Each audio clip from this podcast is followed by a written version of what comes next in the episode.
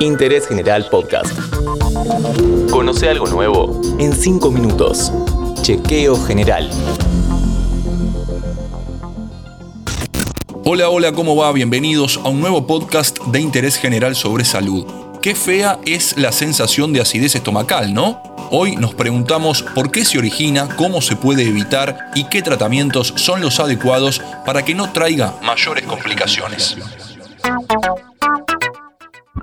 Para saber todo sobre la acidez, nos contactamos con un gastroenterólogo del Hospital de Clínicas que se presenta a continuación.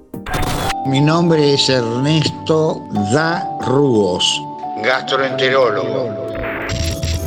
Comencemos con una breve descripción de lo que es la acidez estomacal.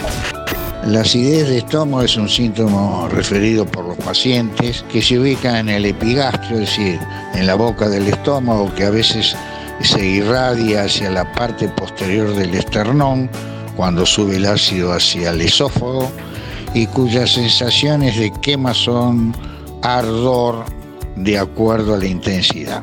Se genera en el estómago por inflamación de la mucosa, se le denomina gastritis. ¿Y se genera por? Comidas, bebidas o medicamentos o enfermedad úlcera gastrodenal, donde a veces lo acompañan otra problemática que son los estados emocionales. ¿Cuáles son los malos hábitos que hay que tratar de evitar para que no aparezca la sensación de acidez? Teniendo en cuenta si son por alimentación, uno de los consejos es comer despacio, como decían las, abuelas, masticar bien la comida con pequeños intervalos, no comer abundante en especial en la cena y no acostarse antes de las dos horas.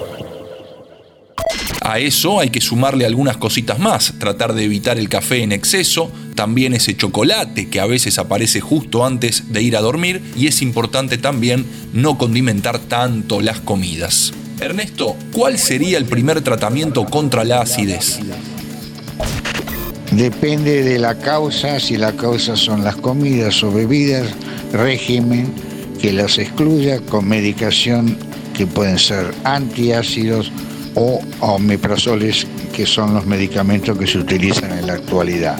Estos omeprazoles no deben ser continuos en la toma, sino que si persisten la sintomatología, debe ser consultado al médico para que le haga estudios.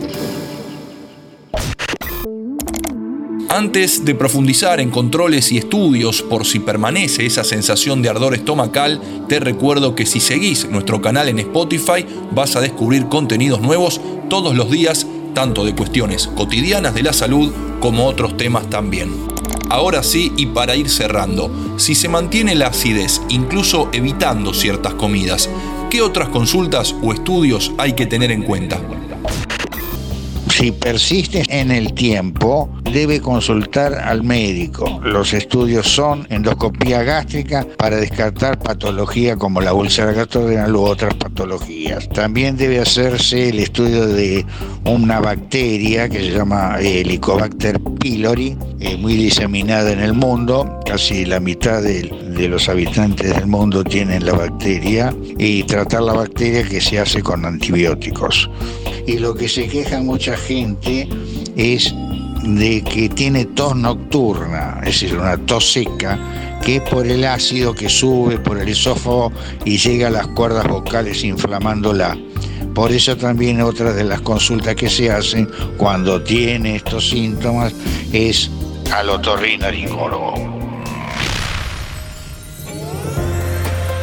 Qué fea es la acidez y por eso le dedicamos un episodio en chequeo general. Te dejamos algunos consejos para tratar de evitarla y si molesta mucho te indicamos todos los estudios y consultas necesarias. Y son por alimentación.